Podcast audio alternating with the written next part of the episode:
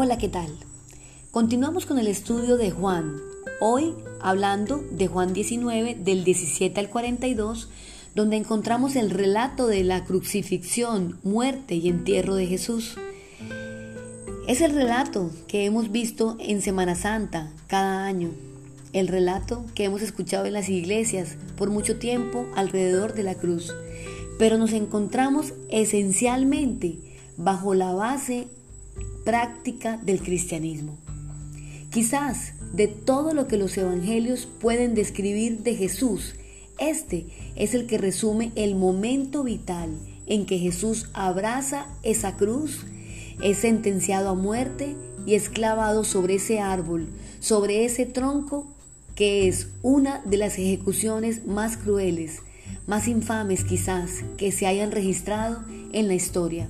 No solamente porque la del proceso mismo de muerte es más doloroso y humillante, sino que la persona que cuelga de esa cruz es la persona más inocente y pura que haya existido en este juicio de los juicios.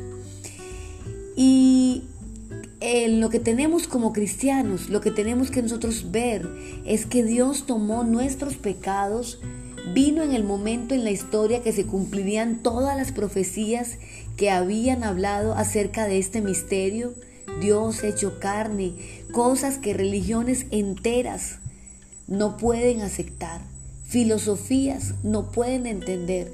Y es el mensaje que tenemos. Dios tomó tu lugar, tomó mi lugar, tomó mi vergüenza, tomó tu vergüenza, tomó la maldición que caía sobre nosotros por nuestra desobediencia. La maldición que fue descrita en la ley de los hebreos, maldito todo aquel que es colgado de un madero, se cumplió en él la maldición de nosotros, de no poder como seres humanos obedecer a Dios, le cayó todo el peso en él. Este tipo de crucifixión implica cuatro cosas. Uno, estar colgado es una agonía impresionante. Dos, era una muerte lenta, muy cruel. Tres, era un espectáculo público, sin duda alguna. Y cuarto, era una absoluta humillación. Otra cosa interesante ahí es que Pilato pone ese letrero sobre la cruz porque era la costumbre de que el prisionero que iba a ser ejecutado llevara sobre el cuello una inscripción con los dos crímenes por los cuales iba a ir a la cruz. Y cuando llegaban a la cruz, pues ese rótulo lo ponían encima de la cabeza de las personas, otra vez como un espectáculo y como un escarmiento. Y en el caso de Jesús, cuando ponen el rótulo sobre la cruz y lo pueden leer todos y hasta en varios idiomas, saltan los judíos y los sacerdotes para decirles que es lo que se va a ver ahí, es incorrecto. Debe decir el que se dijo el que se creyó lo que fuera. Y Pilato cumple también otra vez las profecías de las que hablan del propósito de Dios. Lo que está escrito, escrito está. Lo más doloroso de este capítulo es la repartición de las ropas entre los soldados, quienes echaron suertes para ver quiénes se quedaban con la túnica. Estos soldados estaban ante el evento más grande para la historia de la humanidad el evento que podía salvar sus vidas.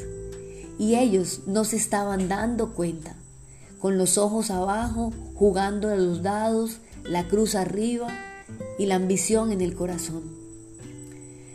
Nadie puede pasar por alto ese trozo de madera que es la cruz donde murió Jesús.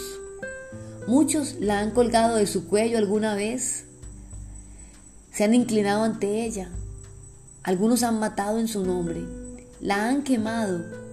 A la cruz la odias o la amas, pero no puedes permanecer neutro, no puedes ser indiferente. Algunos, como Poncio Pilato, lo intentan y no lo consiguen. Otros se distraen por la recompensa prometida, como los soldados romanos jugando al pie de la cruz, y están muy cerca de ella, pero lejos de la salvación. Y otros más se toparon con la cruz y la sangre de Cristo sin quererlo sin buscarlo y terminaron cambiando sus vidas por el amor al Señor. La cruz es un mensaje para atesorar y una muy buena forma también de recordar el amor de Dios en cada uno de nosotros.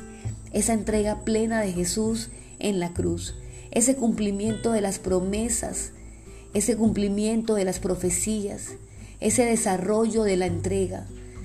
No quiero dejar pasar cómo aún Jesús estando en la cruz, en medio de tanto dolor y tanto escarnio, está aún preocupado por ministrar las vidas de la gente que lo rodea. Cuando pone su mirada sobre su madre y sobre Juan que estaban allí, Juan no solo como un escritor, sino como un testigo y un protagonista de lo que estaba ocurriendo. Y en medio del dolor que estaban sintiendo Juan y María, Jesús les dice, por favor, madre, he ahí a tu hijo, hijo, he ahí a tu madre creando una filiación para la eternidad, diciéndoles, yo estoy aquí crucificado en medio del dolor, pero ustedes no van a estar solos. Aquí en la tierra se tendrán el uno al otro. Eso remuestra cómo el servicio y la entrega deben hacer parte también de nuestra vida como cristianos.